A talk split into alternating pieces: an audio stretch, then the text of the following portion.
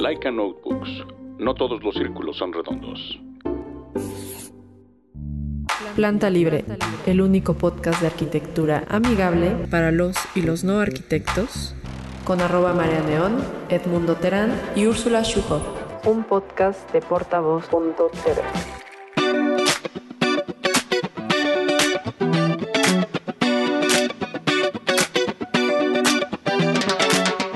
Hola amigos, bienvenidos de vuelta a su podcast favorito para los y los no arquitectos, Planta Libre. Yo soy arroba María Neón. Yo soy arroba Ursulu. Y yo soy Edmundo Terán. Y gracias a todos por suscribirse a nuestra página de Facebook Planta Libre, también en Twitter como arroba planta libre-bajo y en Instagram como arroba plantalibre.podcast. Y si ustedes quieren apoyar nuestro trabajo, les agradecemos mucho su genuina y altruista aportación mes con mes en nuestra página de Patreon que es patreon.com barra planta libre. Gracias a ustedes, este y todos los demás programas se mantienen gratuitos y abiertos a todo el público. Entonces, gracias, gracias, gracias. Y un saludo muy grande a nuestros queridos amigos de Laika Notebooks. No dejen de visitar su página en www.laikanotebooks.com. Y esperemos, le vamos a mandar un regalito a nuestro querido invitado de hoy, que está con nosotros, Gerardo Pérez. Bienvenido. Hola, hola, ¿qué tal todos por aquí? Un placer y muchísimas gracias por la invitación. Que además Gerardo pues nos escucha, escribe y ahorita está en vivo y en directo desde República Dominicana. En el Caribe. En el Caribe. ¿Qué tal el calorcito por allá? Eh, el calor está, está, bien bueno, pero aquí en cuarentena no se siente tanto, ya que estamos trancados. Pero por lo que me dicen, el calor en México está un poco peor que aquí. ¿Crees? No sé, será extraño, ¿no? Bueno, quién sabe. Sí, ahora mismo en cuanto a la temperatura. Hola, ¿qué tal, Edmundo? Bueno, pues Gerardo está aquí con nosotros para platicar de un tema que nos han preguntado muchísimo eh, casi siempre nos sabrás, Gerardo, que nos escuchan muchos estudiantes de arquitectura o que pues recién están egresando, incursionando en la vida profesional y a veces no saben cómo cuál es el camino que debo de seguir, ¿no? Eh, es muy claro que al menos la formación aquí en México, tú nos podrás platicar un poquito más de cómo es allá. Eh, las escuelas de arquitectura van muy enfocadas a que tú salgas y crees tu propio despacho o trabajes en un despacho. quizás en ese sentido la visión está un poquito sesgada, pero no te dan como las herramientas suficientes para pensar o cómo es que lo vas a hacer, ¿no? Desde, pues, en términos eh, legales, eh, financieros, ya sabes, todo lo que tiene que ver con contabilidad, cuánto voy a cobrar, eh, cómo llegar a mis clientes, porque pues al principio los clientes que llegamos a tener, pues es que la tía, que el primo, que la abuelita, ¿no? Así como de, a ver, hijito, pues remodélame esta parte de mi casa, ¿no? pero realmente no, no, encuentras una clientela un objetivo de mercado específico para, eh, pues digamos que desconocidos, ¿no? Como clientes que lleguen a ti de una manera mucho más, mucho más orgánica. Entonces, bueno, Gerardo está aquí porque eh, pues tiene como un montón de proyectos también. Está en Luxia Labs, eh, también das pláticas con arquitectos emprendedores, que es justo lo que vamos a hablar, y además hosteas como charlas sobre viajes, ¿no? Como travel talks. Sí, sí, totalmente pues es multifacético nuestro invitado y además siempre anda en todos lados y también hace podcast y bueno, entonces está acá este rey del micrófono y, pues bueno, adelante. Bueno, primero que nada, muchísimas gracias por la invitación y nuevamente, bueno, nuevamente gracias. Y hablando sobre este tema, es exactamente igual en República Dominicana y por lo que he investigado prácticamente en Latinoamérica y probablemente en el mundo también, en el que los arquitectos siempre se de la parte técnica en la universidad nos forman para que seamos unos grandes creadores y tengamos las habilidades para hacerle frente a distintos tipos de problemas, pero hay un problema que nunca nos preparan y es el que tú mencionaste, de cómo captar clientes, cómo realmente llevar una firma de arquitectura, porque por lo general los profesores en la universidad y demás son muy buenos en la teoría de la parte arquitectónica, en la parte creativa, pero en la parte del negocio nunca nos forman de cómo se hace el negocio de la arquitectura y eso ha generado como una una falta, un, un, hueco en esta profesión tan linda, en la que uno tiene todas las ganas de emprender, uno tiene las ganas de poner su despacho o su firma de arquitectura, pero al mismo tiempo se siente con las manos atadas porque no hay un paso a paso de cómo seguir, cómo hacerle conseguir los clientes, el día que se me acaban las referencias, cómo yo voy a tocar la puerta de un desconocido para que realmente yo pueda seguir teniendo un negocio rentable. Entonces, debido a esa misma problemática, es que yo termino creando arquitectos emprendedores porque mi, mi trayectoria profesional es un poco, un poco de, diferente, en la que yo salgo de la carrera a los 21 años y yo nunca me empleé, yo siempre tuve que buscarme en la calle, yo siempre fui como un, un apasionado de, la, de los negocios. Entonces yo empecé a capacitarme en vez de arquitectura, me empecé a capacitar fue en negocios ya que yo no podía depender de nadie, no tenía muchas referencias y tuve que hacerme camino por mí solo. Entonces, 10 años después, cuando yo empiezo a ver que mis colegas tienen los mismos problemas, pero todavía no han podido encontrar dónde y ni cómo hacerse camino, es cuando yo empiezo a tener estas charlas que primero se crean como unos pequeños talleres, luego termino yendo a Nueva York también. En Nueva York me encuentro con muchos latinos que tienen el mismo problema, latinos, arquitectos viviendo en Nueva York, y doy la charla allá también y causa el mismo efecto y así se termina creando como una gran comunidad que hoy en día es eh, la Academia de Arquitectos Emprendedores. ¿Todos están ahí? sí, sí, sí, no quiero, no quiero pisar. Es que la verdad es, un, es nuestro talón de Aquiles, ¿no? Siempre eh, el momento de, bueno, llegó este cliente, ¿cómo voy a cotizarle? ¿Cómo voy a presentar la propuesta? Y siempre caemos como en estos artilugios de, mm, pues más como una exposición a la que estamos habituados en la, en la escuela, ¿no?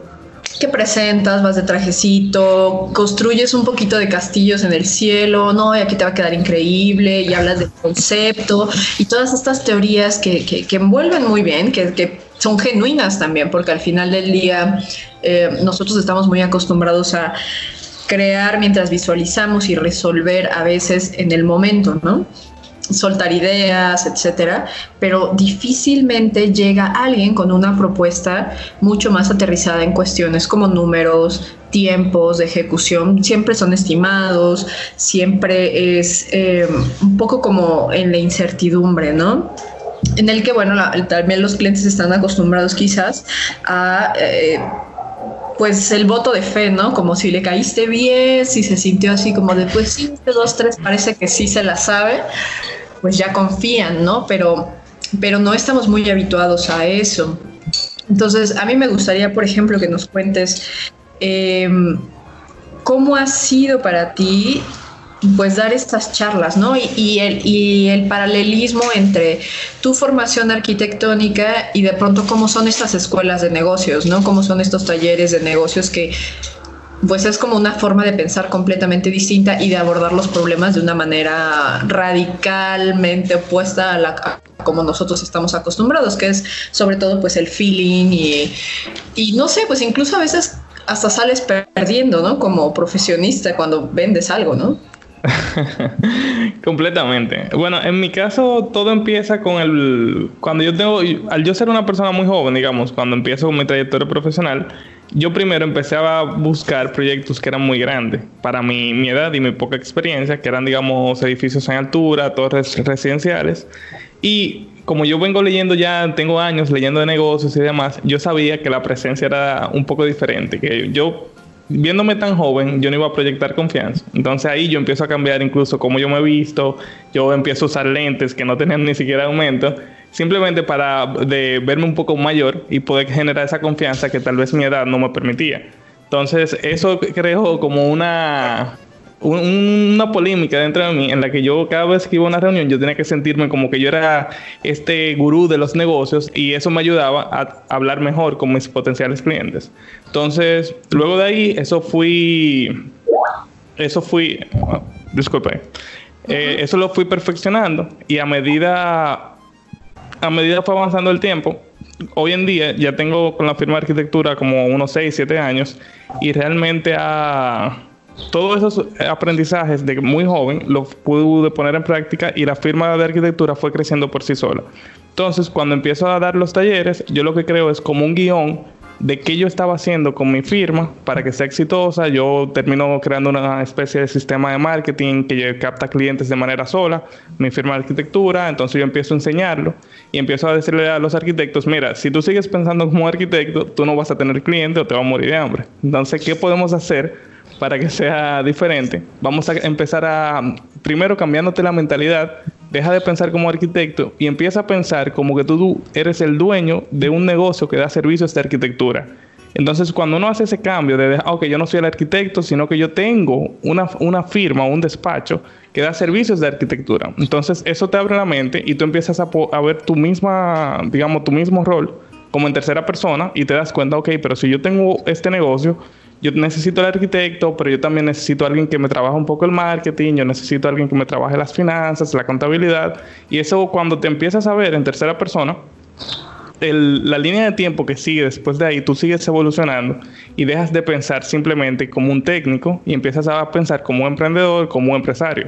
Entonces, eh, así empiezan los talleres Luego, como empieza a tener mucha atracción, mucha gente me empieza a, pedir más y más talleres. Yo no, yo no estoy dando abasto. Y al final termino creando es una academia digital de manera que yo pueda ayudar a arquitectos alrededor del mundo. Entonces, actualmente creamos la Academia de Arquitectos Emprendedores que lanzó la semana pasada incluso. Y es una plataforma completamente digital, de manera que alguien puede entrar. Está un, el sistema paso a paso que eh, nosotros le llamamos potencia tu firma, que es un paso a paso desde que tú empiezas con la creación de la firma de arquitectura, el cambio de mentalidad, luego te habla de un poco de entrar en tu nicho, o sea, cómo identificar un nicho en el que tú puedes ser el experto y así posicionarte en el mercado. Luego hablamos de marketing, el sistema de, de mercadeo, de captación de clientes y muchas cosas más. Entonces, ha sido como una trayectoria súper aloqueteada, o sea, un poco intensa, porque mi vida en sí ha sido un poco intensa. Y también eso empieza con el 2016. Eh, en el 2016 yo tengo otra firma de arquitectura y la termino cerrando. Entonces yo la cierro por la misma frustración. Y aquí es que realmente inicia la historia. Cuando yo la cierro es porque yo había tenido un buen proyecto, muy, muy buen proyecto, en el que era un, un, edificio gigante, para mi edad y para mi poca experiencia, en una de las calles de República Dominicana más prestigiosas. Cuando yo lo tengo, luego que lo termino, yo creo que este proyecto me va a conseguir muchos proyectos y yo no tengo idea de la parte de negocios. Yo creo que un buen proyecto va a hacer que yo me vuelva famoso. Entonces termino el proyecto, el proyecto va súper bien y luego de que termino el proyecto, adivinen cuánta gente me llamó. Ni una. Entonces pasa. pero ¿cómo puede ser posible esto? ¿Le pusiste tu etiquetita y todo, tu, tu placa? Todo, todo, todo. Y incluso el, el, el, proyecto ganó un premio incluso ese año, de mejor, el segundo lugar de mejor diseño arquitectónico de torres residenciales. Pero yo me quedo con, esperando que ese gran portafolio que yo había creado me diera algo a cambio, pero realmente no me dio nada. Luego pasan los meses, yo acabo ese proyecto y no llegan clientes, yo empiezo a leer de negocios. Para arquitectos casi no hay información de cómo hacer una firma, o prácticamente no hay. Y busco en inglés, busco en español, hay muy, muy poca información termino frustrado. Eh, me llega otro proyectico, yo tengo en la cabeza, yo soy muy aventurero, entonces tengo en la cabeza que quiero irme a viajar, quiero irme a vivir afuera del país, eh, por unos, unos meses por lo menos. Y buscando, como yo no vengo de una familia que me lo daba todo, yo realmente me tuve que pagar la universidad, tuve también yo mismo que poner mi compañía. Yo, para yo buscar una carrera, yo tenía que pagarme esa carrera. Entonces, cuando empiezo a buscar, veo que no hay ninguna que me vaya a significar yo hacer esa inversión. Entonces, un día leyendo y leyendo, termino leyendo un blog de una joven de Suecia, creo, que cerró su compañía y se fue a viajar por el mundo. Entonces, yo decido, a ese día era un 16 de septiembre del 2015 que yo me iba a viajar por el mundo y iba a cerrar la compañía de arquitectura. Y así mismo fue. En febrero del 2016 yo termino cerrando la compañía, yo regalo mi ropa, yo vendo mis bienes y me voy por un año y medio con una mochila. Entonces, en ese año y medio yo cambié completamente. Entonces, ese año y medio yo lo dediqué tanto para yo conocerme a mí como persona, como para yo aprender todo lo que pude, tanto de negocio, de otras culturas y demás. Y yo vuelvo al país en mediados del 2017. Y ahí es que nace realmente mi firma de arquitectura con un concepto completamente diferente, dándole muchísimo calor a la parte de, los negocios. Y dos años después empieza la gente ya a tocarme la puerta, yo empiezo a querer dar a cambio porque realmente fue un cambio gigante para mí y empiezo a ayudar a más y más arquitectos y así en que se empieza a crear todo lo que es la comunidad hoy en día de arquitectos emprendedores. Ahí hice una historia un poco larga, pero es que es un poco larga. no, hombre. No, no, no, no, no. O sea, te escucho y pareciera que estoy, que estamos platicando con alguien que tiene 50 años y en realidad no nos estamos viendo, pero yo sé que eres mucho más joven que eso, ¿no? Pero la, la gran eh, habilidad de transformarte, de buscar, de aprender de ese fracaso, y, de levantarse, yo creo que es lo que, lo que tenemos que aprender todos los arquitectos, ¿no? Y comenzaste en, la, en esta conversación con algo que me llamó mucho la atención y que además eh, previamente con Úrsula, mientras nos, nos asignaban mesa en este restaurante, eh, estábamos comentando que es la imagen de la imagen que proyectamos, ¿no? Entonces tú a una corta edad identificaste que ese era un factor que tenías que, que reforzar y pues a través de los lentes falsos, digamos, te daba cierta seriedad, ¿no? Entonces, sí, sí. creo que muchas veces eh, nosotros proyectamos una imagen que no es la adecuada o que tenemos que proyectarla de una manera diferente a como venimos haciéndolo, ¿no? Eh, es como nuestra carta de presentación. Entonces, a partir de ello, y eso creo que me gustaría que nos platicaras un, un poco más acerca de recomendaciones, tips, cosas que haces, porque nosotros estamos muy acostumbrados a, hablar como arquitectos para arquitectos, ¿no? Y justo esa es la otra parte que tú recomiendas. No estamos hablando con un colega, estamos hablando con un inversionista o con un cliente o un habitador. ¿no? Entonces tenemos que cambiar nuestra manera de expresarnos no solo verbalmente, sino a través de la imagen o a través de, de nuestra expresión gráfica, ¿no? O expresión digital, como le queramos como le queramos vender, pero finalmente no, es, no existe una, una especialidad que, que nos enseñe todo eso y por eso estás con nosotros. Sí, ese es un muy buen tema porque, y es uno de los temas que yo más hablo en la parte de arquitectos, porque hay una realidad y es que nosotros, al tener y dominar un lenguaje muy técnico, muchas veces entendemos que nuestro potencial cliente puede estar entendiendo al mismo nivel que nosotros le estamos hablando. Y eso es un gran error.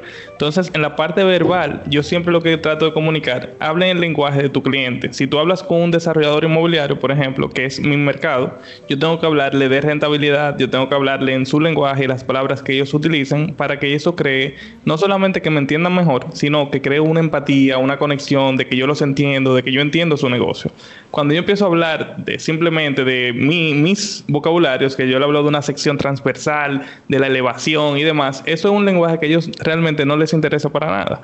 Entonces siempre hay que tener pendiente cuál es el lenguaje de tu potencial cliente y qué tú quieres que ellos entiendan. Mientras más sencillo tú puedes hablar, la comunicación es mucho mejor. Yo trato de evitar cualquier tipo de palabra que sea muy especializada o que sea muy técnica porque no sirve de nada. Yo trato de hablar con alguien que no es un arquitecto y yo le hablo como si yo él fuera un arquitecto. Entonces en la parte de lo que es visual, como yo vengo desde, desde que empecé en la parte de lo que era la presentación, yo estuve muy pendiente de eso porque yo sabía que si alguien me veía, yo me veía muy joven y lo que iban a decir, no, pero como yo le voy a dar un proyecto importante a este muchacho. Entonces yo trataba de verme más viejo y hoy en día que ya tengo más, digamos, más edad y también ya no necesito fingirlo, sí, en, en su momento me ayudó bastante a yo poder hacer grandes proyectos. Entonces, yo le diré a la gente que siempre te tienes que vestir o para la ocasión o para lo que quieres proyectar. Muchas veces proyectamos algo, ah bueno, y hay que tener algo pendiente. Siempre, siempre, siempre estamos proyectando algo. Simplemente que si no lo hacemos con intención, tal vez estamos proyectando lo que no queremos. Y por eso hay que tener mucho cuidado con cómo nos vestimos, con cómo nos manejamos en las redes sociales, con cómo hablamos, con quién compartimos. O sea, al final en el mundo que estamos viviendo, siempre alguien está mirando, tú siempre estás comunicando algo, ya sea de la mejor manera o de la peor manera. Y eh, hay algo que los arquitectos tienen mucho, no sé en México, pero aquí por lo menos se siente mucho, y es que uno, al tener tanto contacto con la parte creativa, uno también se vuelve así como un poco hippie, tú eres el más relax del grupo, tú siempre estás hablando como te da la gana, porque yo soy un artista y demás, pero al final tú ser un artista solamente te funciona si tú estás dando un buen servicio al final. Y para alguien que no te conoce, tal vez que tú seas un artista le da igual. Entonces, ¿qué, ¿qué, tú tienes que decir? ¿Cómo tú te tienes que proyectar para que esa persona entienda el valor que tú traes a la mesa? Y creo que eso sería lo más importante. Siempre estar pensando que lo que tú haces, ya sea bueno o malo, algo está comunicando. Y cuando lo haces con intención, es más fácil que te vaya bien. Wow, está súper interesante. sí, se me ocurrió. Eh, ¿Se te ocurrió qué? Todavía no, Adelante. Adelante. No, quería saber, como que siento que hemos hablado un poco de, de la transmisión y proyección hacia afuera, ¿no? Cómo tienes que, que proyectar para ganar clientes, proyectos, tal pero eso requiere también un cambio interior, o al menos desde mi punto de vista. Entonces quería preguntarte eh, puntualmente, Gerardo, ¿qué cambiaste en ti psicológicamente desde la introspección y qué has notado que a muchos arquitectos nos falta todavía como cambiar? Porque también creo que, o sea, justo viajar y tal te da muchas herramientas a nivel personal para, para poder lograr esos cambios, pero puntualmente, ¿qué has detectado tú que es un chip que tienes que desde el interior como, ajá, como cambiar? Sí, eso, esa pregunta creo que todo el mundo debería de hacérsela en cualquier tipo de profesión. Y fue, ahora que tú la haces, yo te puedo decir a certeza que fue simplemente darme cuenta que lo que más daño le hace a la profesión de la, de la arquitectura es el ego. Entonces, cuando nosotros como arquitectos salimos de ahí, de la carrera, creyéndonos que podemos resolver cualquier tipo de problema, por lo general eso viene con un, eh, un, sentimiento de ego en el que uno se sesga un poco de seguir creciendo como persona y como profesional. Entonces, a mí lo que más me marcó y lo que me, me, ayudó también a reenfocarme fue que a mí, me, a mí no me importaba tanto que mi nombre sea como el, el más importante, sino que yo pudiera llegar lejos o, mi firma pudiera llegar lejos. Desde el principio nunca quise como que mi nombre sea el que resalte, mi firma no tiene mi, mi nombre. Eh, yo también empecé a educarme mucho y la parte de la educación me transformó completamente por dentro. O sea, yo desde que tengo 20 años aproximadamente, he leído constantemente ya siempre libros de crecimiento y libros de cómo mejorar las habilidades sociales. Y yo entiendo que para un arquitecto, por más bueno que tú seas, si tú no tienes habilidades sociales, tú nunca vas a poder llegar muy lejos, porque al final uno está trabajando con personas o para personas. Y esas habilidades sociales, sin duda alguna, a mí me marcaron completamente, porque yo me podía manejar con los potenciales clientes de una forma en la que yo los entendía, yo entendía que yo quería, yo luego de la reunión yo iba para yo iba para algún libro a ver cómo yo podía sacar más de ese proyecto y también más como persona. Entonces un gran consejo sería que los arquitectos no se enfoquen en leer solamente sobre arquitectura, sino que se enfoquen en crecer como persona. O sea, lean libros de crecimiento personal, traten de ayudar gente, no en el sentido de simplemente ser un buen samaritano, sino incluso con su conocimiento traten de enseñar. Cuando uno enseña, uno aprende dos veces, porque tú aprendiste la primera y al mismo tiempo que tú entiendes que estás explicando algo, como que tú lo reevalúas de nuevo y tú eres más crítico de lo que tú estás diciendo. Entonces, yo siempre he estado envuelto de una forma u otra en, en estar enseñando a alguien, siempre he tenido como esa pasión dentro de mí y eso a mí totalmente me ha cambiado. Entonces, yo le diría a los arquitectos que el, un gran primer paso es buscar libros que te aporten más allá de la parte técnica, que te aporten en la parte, digamos, humana. Wow.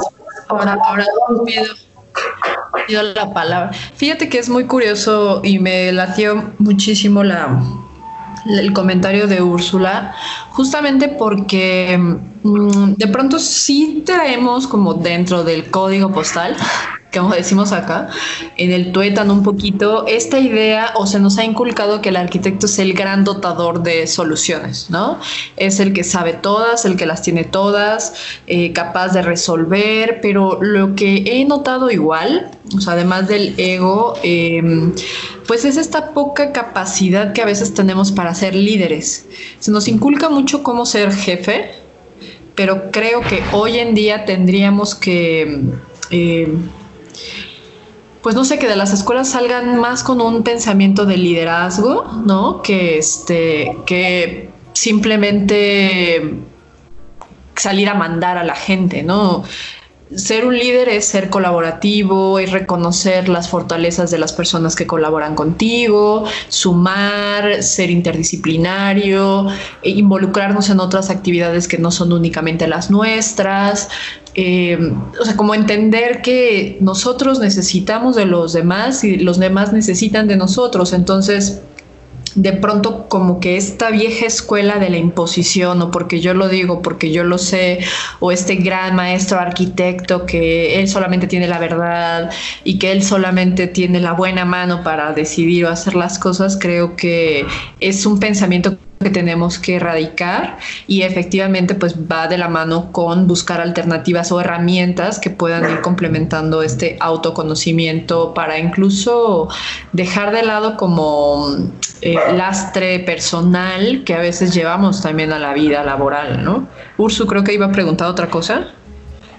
No, bueno, sí, o sea, mencionaba un poco el tema de, de los libros y yo quería abusando de, la amabilidad de nuestro invitado, más bien solicitarle un par de títulos para publicarlos nosotros y, que la banda también se anime como a ingresar en, en, este tema de arquitectos emprendedores, porque la verdad es que sí, la academia en general cogea de esto y considero muy importante pues aprender a reeducarnos a nosotros mismos. Completamente. Bueno, uno, voy a dar tres libros que me vienen rápido a la mente. Uno sería el Cómo hacer amigos e influir en las personas de Dale Carnegie. Ese libro yo creo que todo el mundo debería de leerlo, aunque sea una vez en su vida. Yo trato de leerlo por lo menos. Sí, eso, es un básico que te. Básico, sí te ayuda completamente a entender mejor cómo ser mejor persona. Y aunque el libro mucha gente dice, ah, pero eso tú lo que quieres influir en las personas, pero es que influir no es malo, o sea, tú puedes influir para el bien de la otra persona. Entonces, ese libro yo entiendo que es un gran primer paso. Además de ese libro, yo podría decir el de uno que es para emprendimiento, que te ayuda también a salirte un poco de los zapatos del arquitecto, es El mito del emprendedor que no recuerdo ahora el, el, autor. Y el tercero sería La ganancia es primero, Profit First en inglés. Y con esos tres libros, esos tres libros yo siempre los recomiendo, porque esos tres libros en conjunto te dan una muy buena base, tanto para emprender, tanto para tener mejores relaciones y tanto para entender cómo tú puedes hacer que la arquitectura sí sea un negocio rentable y olvidarte un poco de los zapatos del arquitecto y ponerte un poco más en los zapatos del empresario. Creo que con esos tres tienen tres grandes recomendaciones. Super, muchas gracias. Y otra preguntita. ¿Qué le recomendarías a los estudiantes? Porque nos escuchan muchísimos estudiantes acá sufriendo cabrón en la entrega, güey, desvelados, todo mal. Entonces, ¿cuál sería tu recomendación principal para todos los que están estudiando arquitectura y que todavía tienen tiempo desde una temprana etapa corregir un poco el rumbo del barco? Ok, ok, muy buena pregunta. Déjame ver. Lo primero sería eso que acabamos de hablar, que busquen la, educación constante, que no crean que cuando salgan de la carrera la educación acaba. Es al revés. Cuando salen de la carrera es que es más importante capacitarse. La única diferencia es que ustedes van a decidir en qué se quieren capacitar yo les diría que siempre en, cada año de su vida se capaciten tanto en la parte técnica para que no se desactualicen, pero siempre, siempre, e incluso más importante que la parte técnica es la parte humana. Eh, ya sea crecimiento personal, ya sea desarrollo de habilidades sociales, oratoria, cómo hacer mejores negocios, cómo hacer una propuesta de valor.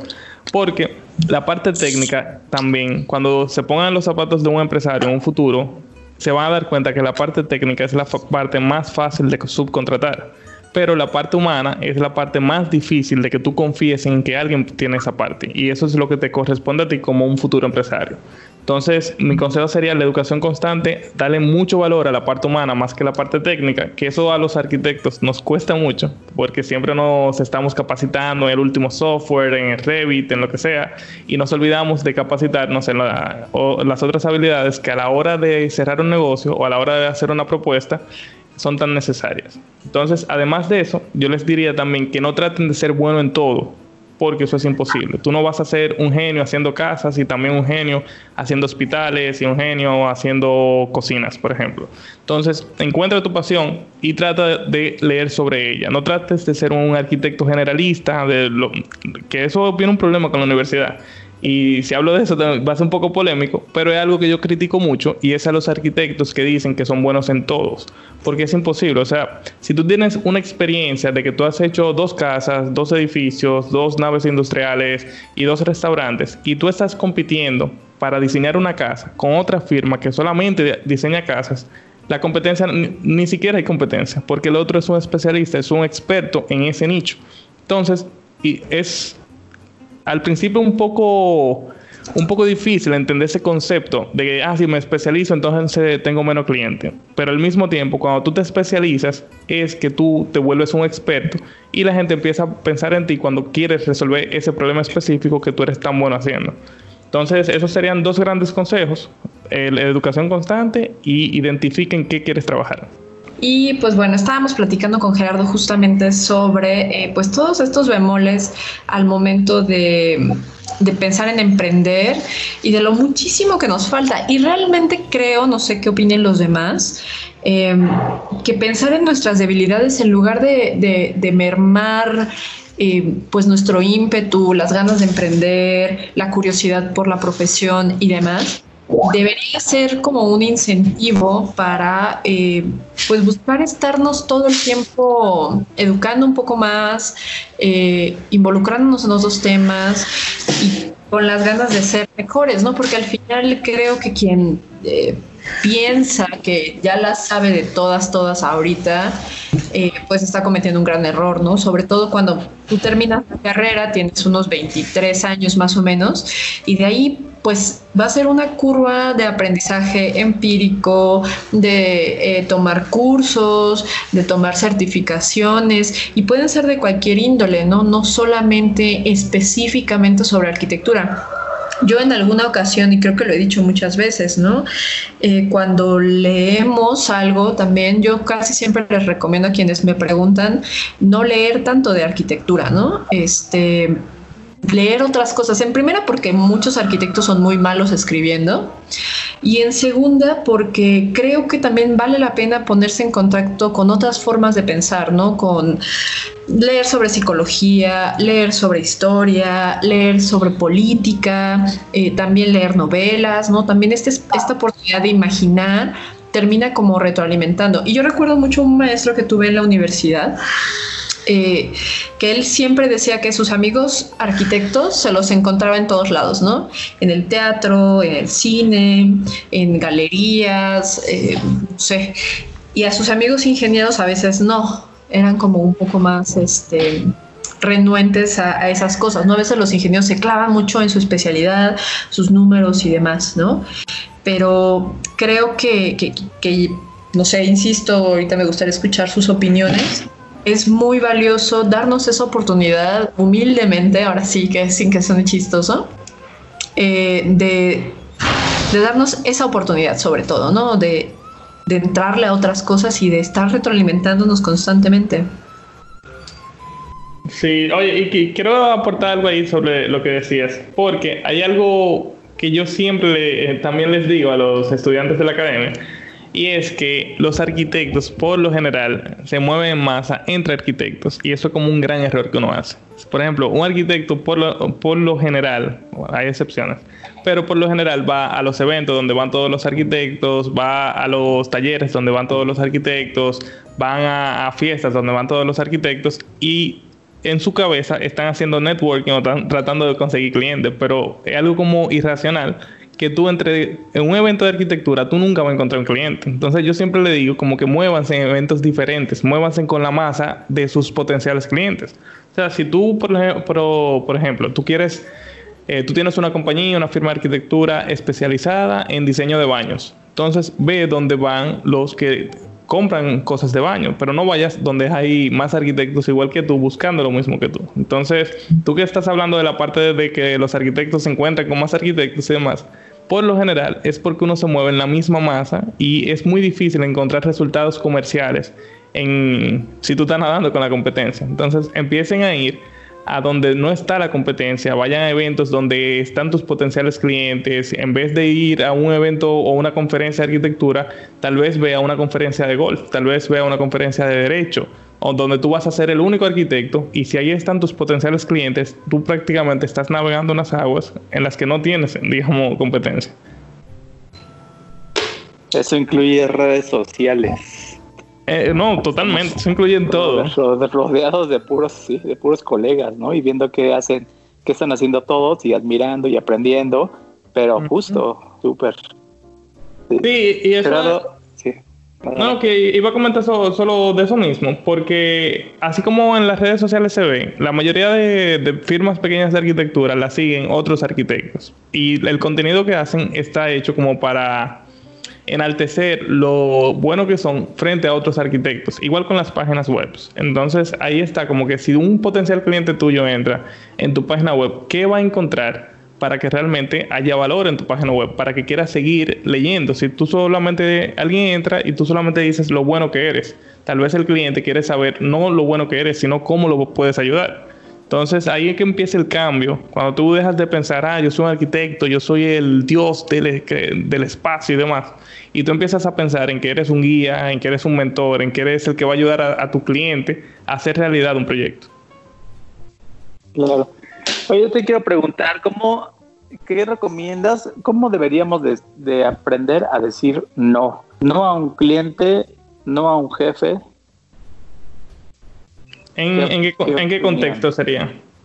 Pues, eh, por ejemplo, eh, pasa que vamos a poner un ejemplo, que estás haciendo un proyecto de una casa de habitación y el cliente te está solicitando ciertas cosas que a lo mejor te parece que, que van en contra de la calidad del proyecto. ¿no? O sea, no, no son, digamos, caprichos que uno deba de atender o resolver, pero, pero sí que, que van a afectar la habitabilidad del espacio, ¿no? Esa es una o, el cliente que te dice necesito entregar, eh, necesito que me entregues eh, la obra el 15 de mayo, cuando sabes que no vas a llegar a esa fecha.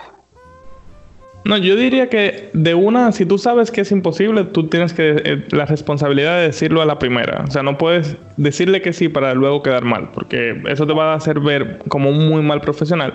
Y en la otra parte, si tú tienes una diferencia de opinión con un potencial cliente, Depende de qué tipo de diferencia sea, porque hay algunos arquitectos, aquí se ve mucho, me imagino que algo muy normal también, que muchos arquitectos quieren defender su diseño sobre lo que quiere el cliente. Y hay veces que a uno se le puede olvidar que el cliente es el dueño del proyecto. Tú, aunque lo estás diseñando, lo estás diseñando para otra persona. Entonces, dependiendo de qué tipo de, de diferencia sobre una decisión sea, yo diría, sé flexible o no lo puedes ser.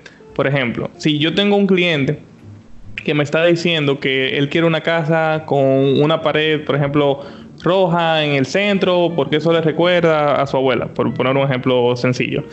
Y yo como arquitecto diseño todo, me recuerdo de eso, pero como que al final, con el diseño completo de la casa, siento que la pared roja me mata mi diseño. Al final, en esa conversación, tiene que primar la decisión del cliente porque él es el dueño del espacio y él es quien lo va a vivir día tras día, no tú. Entonces muchos arquitectos quieren proteger mucho su diseño, su diseño, su diseño, pero sin el cliente el diseño nunca es real. Entonces tú lo puedes tratar de hablar con él y explicarle por qué tú entiendes que ese, ese color rojo no va con la casa o por qué su decisión, no le puedes decir que es una mala decisión, tienes que tener ese tacto humano, pero tienes que explicarle que hay otras opciones y que, si le interesaría, interesaría evaluarlas. Si él al final decide que no, tú tienes que tener la flexibilidad de, de cumplir con lo que él te está pidiendo. En cambio, si es una decisión que tiene mayor importancia, que realmente lo va a afectar a él, que va a tener un muy mal uso del espacio, que tal vez algo se va a sacrificar y demás, es tu trabajo tal vez ser, ser más eh, explicativo y explicar bastante bien por qué eso es una mala decisión. O sea, por qué con tacto humano siempre necesitamos mucho tacto para hablar con un cliente porque estamos hablando de su proyecto, no del tuyo. Entonces, hablarle con diferentes tipos de ejemplos, mira, si tomamos esa decisión, tal vez eso te pueda afectar con, con, el desempeño de tu equipo, o tal vez ese rojo lo que va a hacer que tú te sientas muy triste ahí, o va a ser muy intenso, pero tienes que tratar de explicarle lo más que puedas, siempre recordando que él es el cliente. O O sea, siempre recordando que es su proyecto. Entonces, dependería mucho de cuál tipo de situación es y, y, y, también de qué está en juego si se toma la decisión a favor del cliente o a favor tuya. Nunca, nunca, nunca traten de poner el diseño sobre, o sea, de proteger su diseño tanto que lo pongan en una mala posición con, con el cliente porque al final esto es un negocio. Sí. Y yo creo que, o sea, de los puntos más complicados a veces es en el, no, no tanto en el diseño, porque ahí llegas a un punto adecuado, un punto medio, ¿no? De ambos, pero muchas veces en el tiempo ocurre con clientes, con el jefe, donde te forzan y te forzan a, a, tener una fecha de entrega donde dices, hijo, a ver, sí, sí puedo apretar, pero no, no va a llegar a esa fecha, pero sin embargo no los convences y, y termina eso pues en una mala historia, ¿no? Sí, y, y eso pasa. Y, también hay que entender que hay clientes que son muy malos. O sea, hay, así como hay un mal arquitecto, tú puedes tener un mal cliente que tal vez demanda muchísimo, demanda cosas irreales, tal vez te pone en una posición muy difícil, te quiere sacar, o sea, que él piensa que tú eres mago prácticamente y que tú puedes hacerlo todo así de rápido, pero lamentablemente no es así. Entonces hay que saber si tu cliente está teniendo una, una demanda eh, sobre tu trabajo que es real y es alcanzable y si no lo es, tu trabajo es decírselo y tal vez no sea tu, el, el, cliente que tú quieres o el cliente que necesitas, pero es una realidad que hay clientes que son muy difíciles. Claro, también creo que es súper difícil, digo, no sé cómo, yo asumo que es un poco igual, pues, pero cuando estás en, en, la academia te inculcan mucho también como una autoconcepción más de artista que de, de negociador, pues, o de emprendedor, o de empresario, o de técnico. Entonces creo que también esta relación con el cliente tiene que ver un poco con esa como preconcepción desde que tú no te estás asumiendo en el papel de un servidor, de un prestador de servicio. Sí, Úrsula, eso realmente es una un, buen, un buen análisis, porque es una realidad que si lo único que conocemos es hablar de los zapatos del técnico, o sea, yo no voy a saber responderte diferente. Al final yo te voy a decir en base a lo que yo creo que está bien. Y, y, el mismo ego que hablamos antes va a hacer que tú entiendas que tú sabes más que el cliente y que tú sabes lo que le conviene porque tú eres el arquitecto. Entonces, al final, sí, tú eres el arquitecto, pero al mismo tiempo tú estás dando un servicio. Entonces, crear ese balance puede ser complicado al principio, pero con la práctica se va cogiendo bastante rápido. Claro, claro, claro. Sí. Gerardo, eh, quisiera antes de que, de que terminemos, y ya nos darás tus datos y todo, pero un poco nos platiques una historia de cómo, cómo entra alguien a un curso, a un seminario que tú das y cómo termina, qué es, qué es aquello que te dicen, a lo mejor alguien que lo tomó hace un par de años y de repente recibes un mensaje y dices, Gerardo, me abriste los ojos porque yo no había visto esto o aquello. bueno, el feedback realmente, al principio yo pensaba que, iban a ser talleres muy pequeños y no iban a tener un alto impacto. Pero el, el feedback y lo que la gente ha dicho después, o sea, yo, hay gente que me ha llorado simplemente de la emoción, no, no en tristeza, sino como emocionados, porque le le he abierto los ojos y no solamente eso, sino que salen con un plan muy práctico de qué hacer y cómo hacerlo. Por ejemplo, yo tengo, cuando yo fui a Nueva York, a dar el taller allá, eso fue un gran reto para mí, fue súper difícil, porque yo primero lo estaba dando en una comunidad completamente internacional, había arquitectos de, firmas ya grandes, había arquitectos que estaban empezando, había arquitectos firmas pequeñas, y yo realmente estaba probando todo lo que yo estaba diciendo, yo sé que en mí había dado resultados, porque todo lo que yo enseño, yo lo aplico primero en mi firma, pero yo no sabía lo que iba a hacer. Entonces, luego, no, como una semana antes de iniciar el taller, una de las personas que se inscribe era un señor de unos 50 años que ya había tenido una firma de arquitectura, al final le le fue muy bien y termina fracasando. Y estaba lanzando de nuevo su firma. Y ahí es que él confía en mí, él eh, se inscribe en el taller. Luego del taller, él me escribe semanas después dándome las gracias porque por primera vez él entendía que él tenía una oportunidad y tenía un plan paso a paso de qué podía hacer y cómo lo iba a hacer.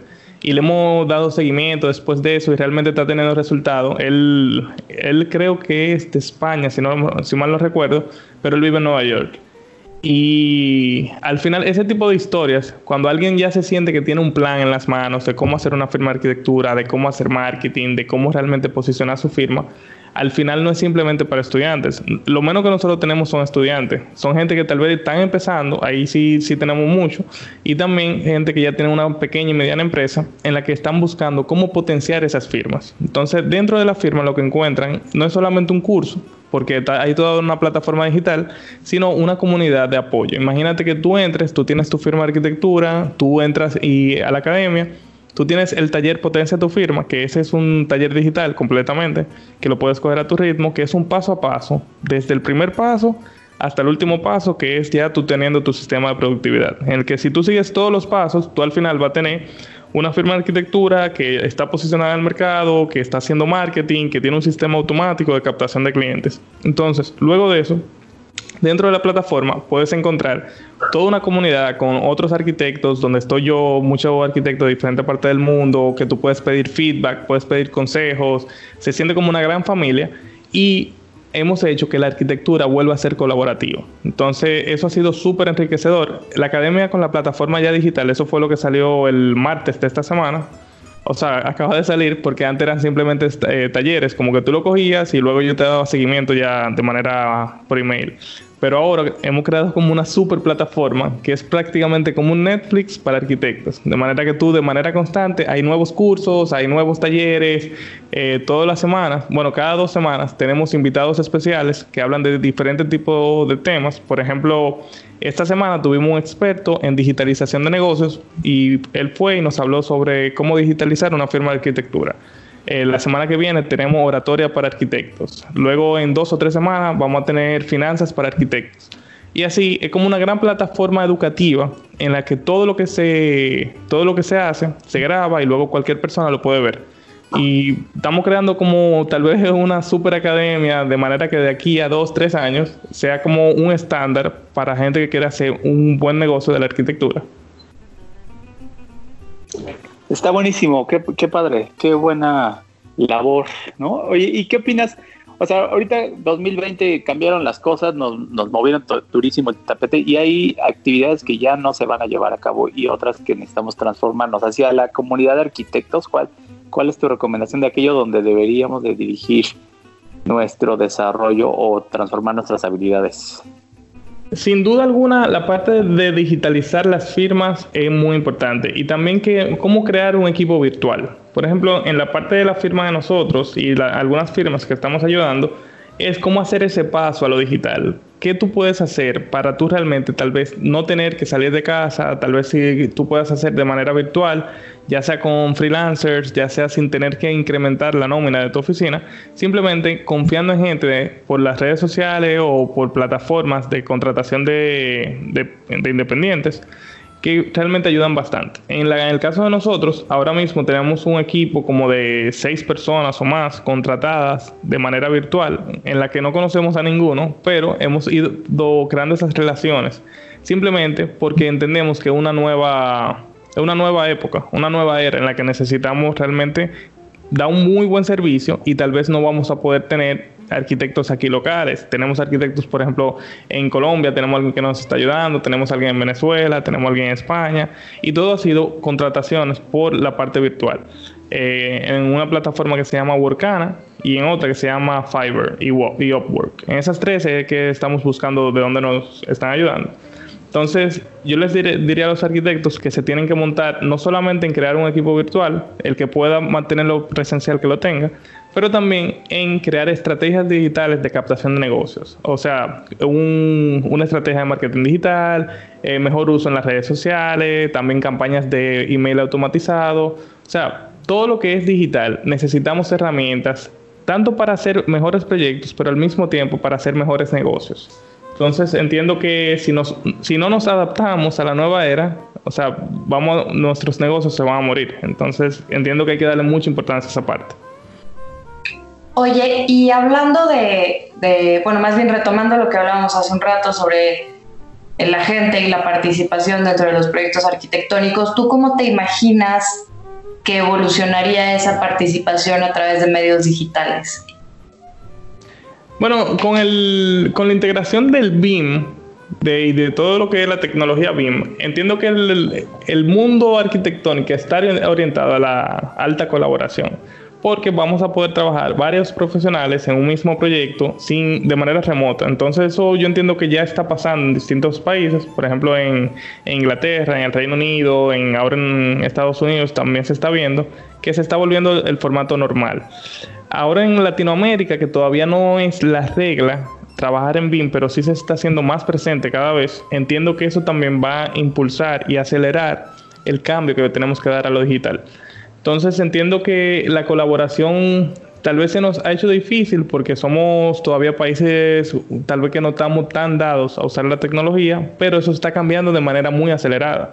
O sea, hoy en día más que nunca confiamos en gente de manera digital y asimismo vamos a empezar a confiar proyectos de, ok, ayúdame tú haciendo esta parte de, este gran proyecto, diseña el primer módulo, después uno confía en otra persona y eventualmente uno va a poder crear un equipo de profesionales que tal vez tú nunca conociste de manera personal o presencial.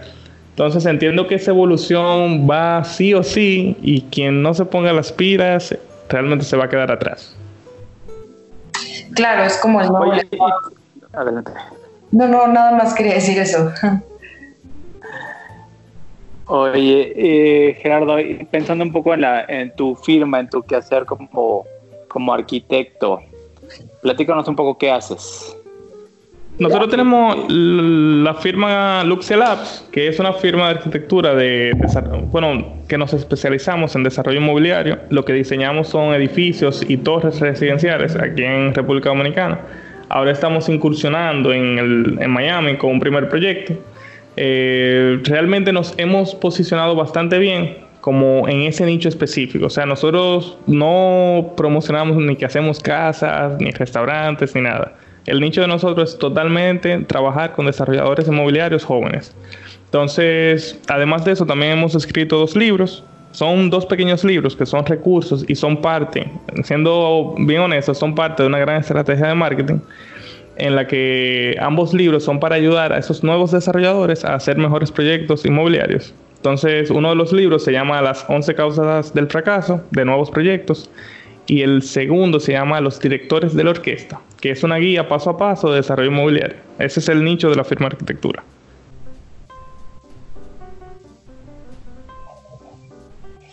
Súper. O sea, en definitivo, los grandes desarrollos inmobiliarios eh, necesitan arquitectos que entiendan ese lenguaje, ¿no? Sí, completamente. Y, no solamente entender.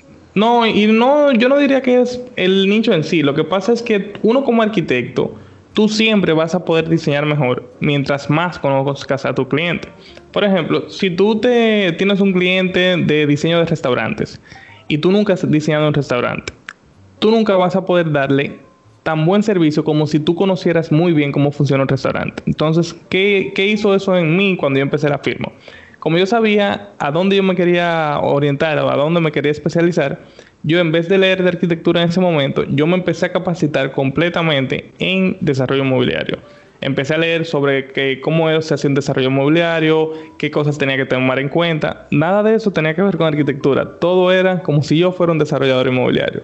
Entonces empiezo a leer, empiezo a leer de manera tal que pueda tener conversaciones inteligentes con esos potenciales clientes para que vean que yo también entiendo su negocio y que voy a diseñar para realmente hacerle mejores proyectos. Entonces, cuando estoy leyendo, además de leyendo, me busco un mentor, que es un desarrollador inmobiliario, que yo empecé a pedirle mucho conocimiento, o él me llevó de la mano, me fue explicando cómo funcionaba, y al final ese conocimiento que pude adquirir, tanto por los libros como por el mentor, me ayudó a que cuando empezamos a diseñar, realmente diseñábamos muy diferente que otros arquitectos porque conocíamos muy bien el negocio. Entonces nos servía el lenguaje tanto para cerrar al cliente, para crear confianza y para diseñar mejores proyectos.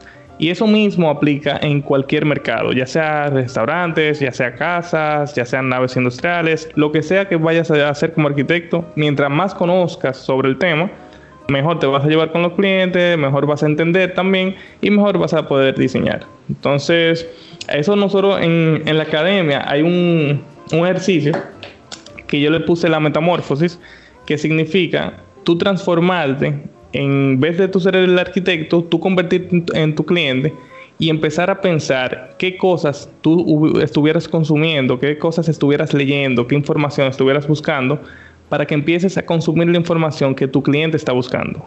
¿Por qué? Cuando tengas conversaciones con esa persona, tú vas a poder entender su lenguaje, tú vas a poder entender cuáles cosas le preocupan y tú te vas a dejar de ver como arquitecto y vas a empezar a ser como esa persona que es un mentor, es un guía, es realmente la mano derecha de ese cliente. Entonces entiendo que va muy por ahí lo que debemos de hacer nosotros, porque quedarse simplemente diciendo que soy arquitecto, al final es una profesión muy completa y tenemos que hacer de todo un poco. Y para hacer un muy buen proyecto, hay que, a veces que, incluso convertirse en psicólogo de los clientes. sí, claro. Oye, y fíjate, hoy, en México, no sé si allá, eh, hoy es día del maestro, del profesor, del mentor. ¿Quiénes son tus dos grandes maestros de la vida? En mis dos grandes maestros de la vida. En la parte de, de los negocios, yo te diría que desde el desarrollo inmobiliario es Ernesto Mejía, que es uno de los desarrolladores más grandes de aquí, quien fue que me dio la oportunidad de yo diseñar un gran proyecto, incluso cuando yo no tenía credibilidad y yo soy un tipo muy preguntón.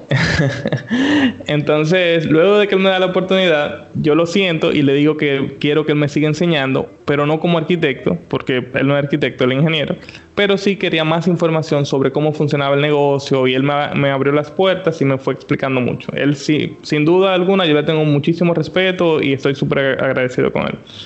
Y otra persona que me ha llevado a mejorar mucho como persona es mi hermano que yo podría decir que es un mentor, pero más que un mentor, es que esa persona que uno tiene con que siempre está buscando cómo tú puedes mejorar y siempre te ha ayudado para eso. O sea, con recomendaciones de libro, con conversaciones que tal vez yo tengo con él, que nunca la quiero tener con nadie.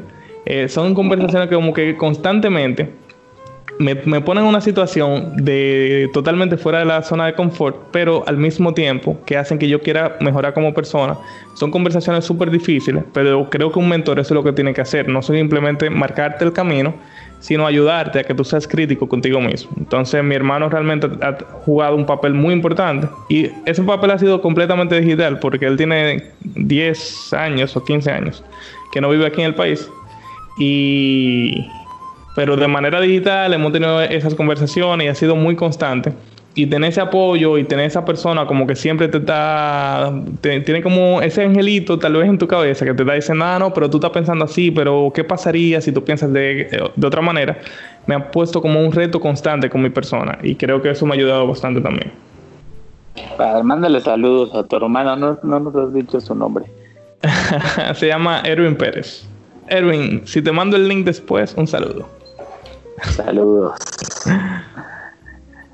Ursulup, ¿cómo andas? Yo, yo estoy muchas cosas, porque yo, yo me dedico también a la obra pública, entonces como que no sé, no sé si quería preguntarle a Gerardo si él ha trabajado alguna vez en obra pública y como retomando este tema de los retos a futuro, si hay algo que, se le ocurre, porque también es un nicho grande en el que nos desarrollamos varios arquitectos y que ahorita está como barco sin timón. ¿Cuál sería el nicho y que no lo oí bien? Eh, construcción en gobierno, que es, bueno, yo lo siento parecido al desarrollo inmobiliario, pero como por los procesos. No lo pues. Ahí ya voy a meter un poquito mi cuchara. Yo, yo estoy sobre todo en el desarrollo, en el desarrollo inmobiliario y creo que la gran diferencia es que, o lo que he percibido, ya me dirás si estoy bien o mal, en cuestión gubernamental ustedes casi siempre tienen que cumplir con otra normativa y con otro paquete de información. Casi siempre, por lo que sé, se licita. En cambio, en el desarrollo inmobiliario, lo que he visto, no sé, tengo casi ocho años trabajando en eso, es eh, pues que funciona mucho con el inversionista, que es lo que hablábamos al principio, ¿no? Eh, un grupo de inversionistas que contrata un despacho, eh, ya sea que los conozcan de antes o no, que casi siempre tienen que ver con que ya han trabajado con ellos en alguna otra ocasión o los han recomendado, ¿no? Que, que también eso es bien importante en, en los términos en los que te vas a manejar con los clientes y que siempre tengan una buena opinión de ti, una opinión positiva.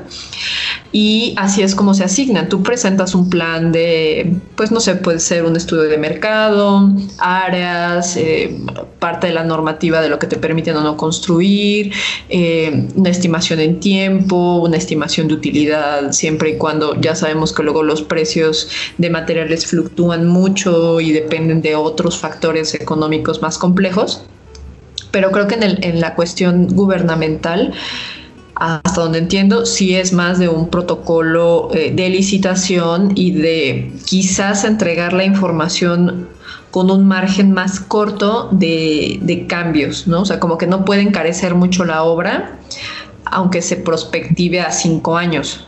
En cambio, en el desarrollo inmobiliario, como al final del día, ya, ya sea que si sales como a precio preventa, pues ahí te puedes comprometer con algunos clientes, pero como usualmente el tiempo de venta ya en un desarrollo inmobiliario es cuando ya, ya empezó la obra, creo que las, es, mucho más fácil estimar el posible sobrecosto y el precio venta que vas a dar de, la, vivienda, en este caso, o de las oficinas, el edificio de oficinas, un corporativo, no sé que en el gobierno que sí se casan, siento yo, con, con, el paquete que das de información en un inicio con el que licitas y ganas la licitación a que a un desarrollo inmobiliario.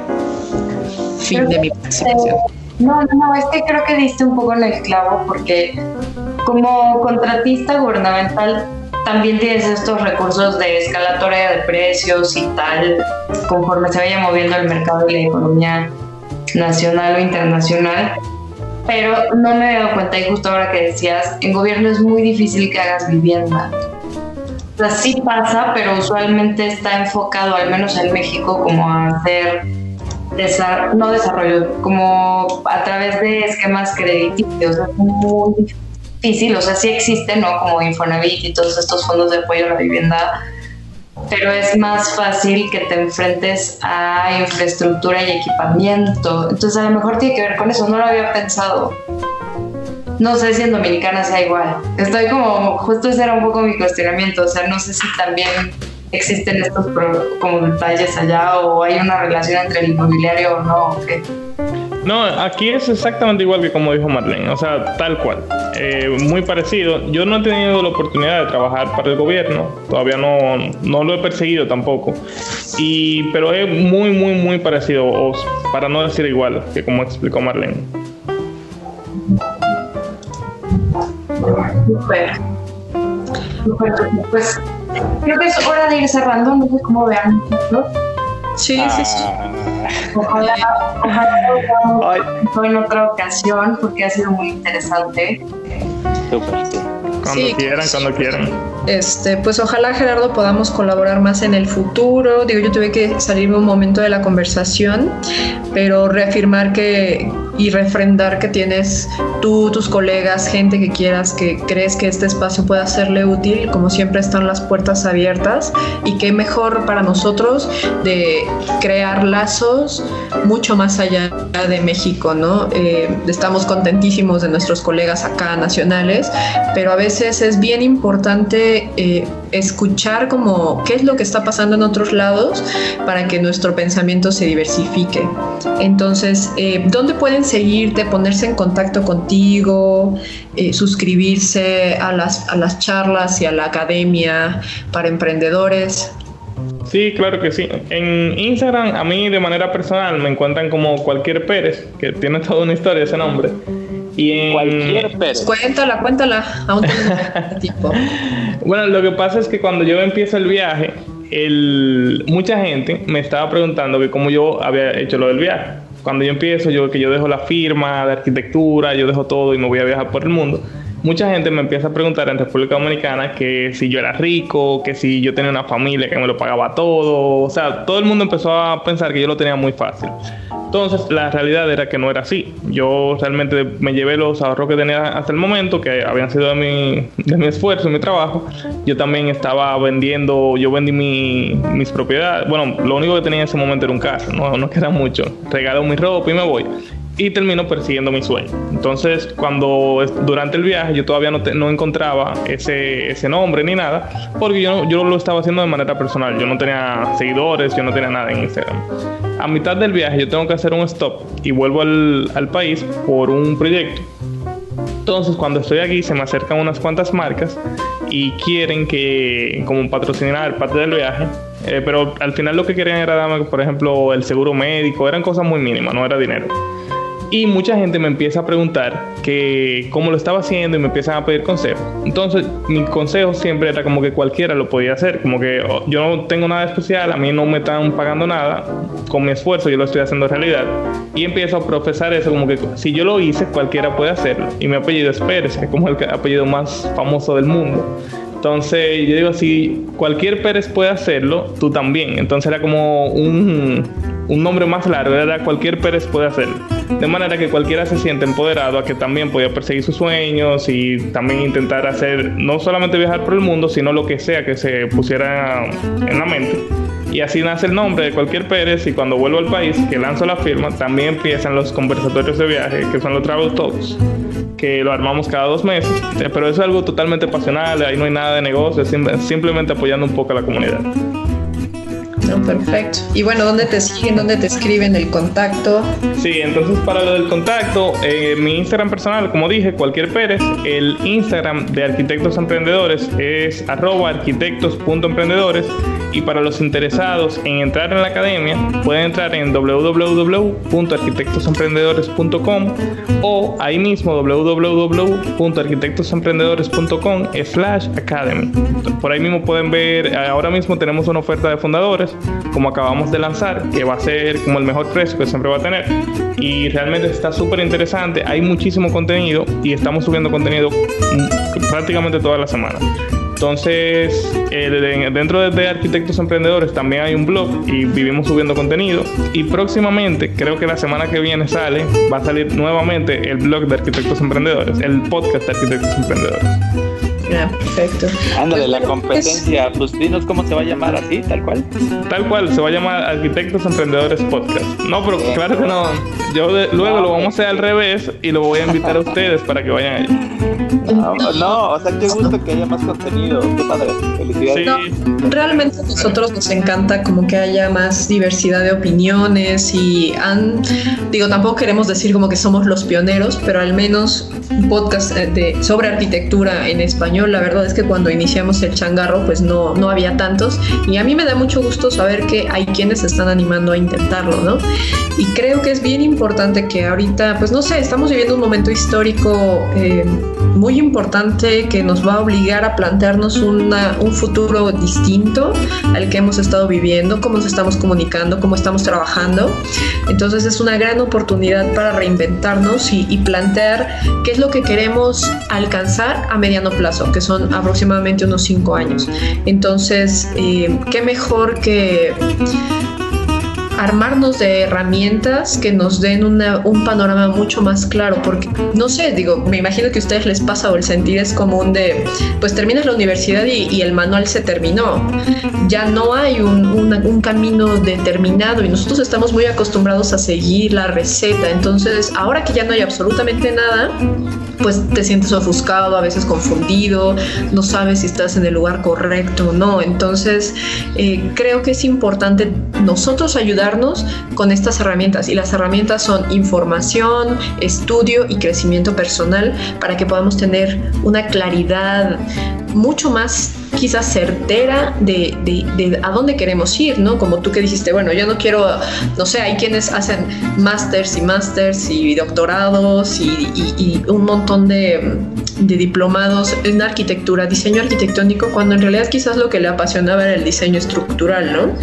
Pero pues a veces no, no nos damos esa oportunidad de, alimentarnos de alguna otra forma. Y esto va también como al apoyo para quienes están generando contenido. Eh, digo, más allá de que ustedes aprenden, pues también apoyan proyectos que pueden ayudar a que lleguen a más gente, más lejos todavía. Entonces, pues muchas felicidades y gracias por poner tus ojos en planta libre y querer conversar con el auditorio y con mis colegas, que siempre es un gusto y que los extraño un montón a la distancia. Pero, Se te pero corta pues, la voz, Mariana. Sí, ¿verdad? Pero, Sí. pues, pero el internet nos permite estar cerca, aunque no es, aunque estemos lejos.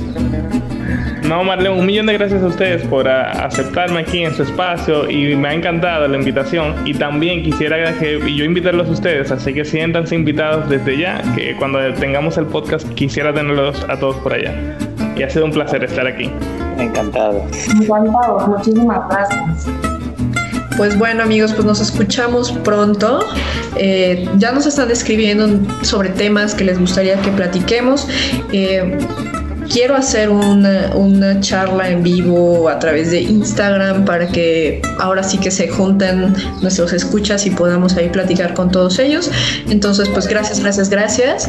Y gracias a nuestros queridos Patreons. Y aprovecho para anunciar que en pro- pronto, además de las playeras que ya habíamos enseñado, eh, estoy organizando una galería de diseño y tienda en línea que voy a curar porque creo firmemente que lo hecho en México está bien hecho y estoy poniéndome en contacto con algunos artistas, artesanos que tienen estas pequeñas empresas mexicanas o estos talleres de cerámica, arte textil, arte objeto, pintura, grabado, etcétera, para que creemos una comunidad que muestre el diseño mexicano, pero que también ustedes lo puedan adquirir a un precio justo, ¿no? Como comercio justo y que cada quien, si hacen un cojín, tengan la certeza que ese cojín que están recibiendo eh, están pagando lo justo por ese trabajo.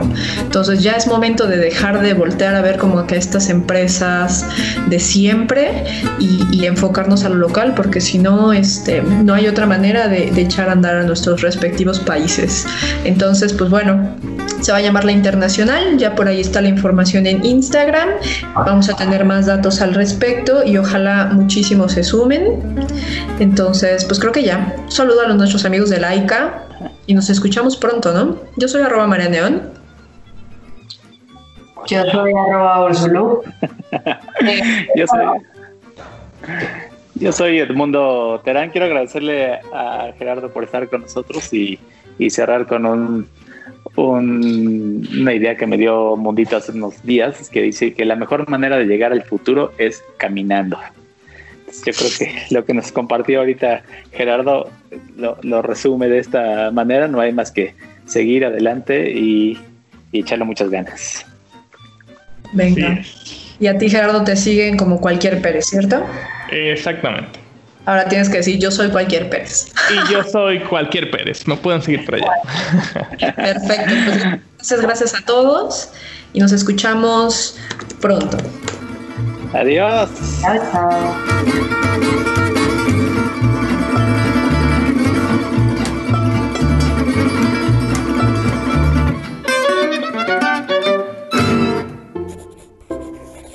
Laika Notebooks. No todos los círculos son redondos.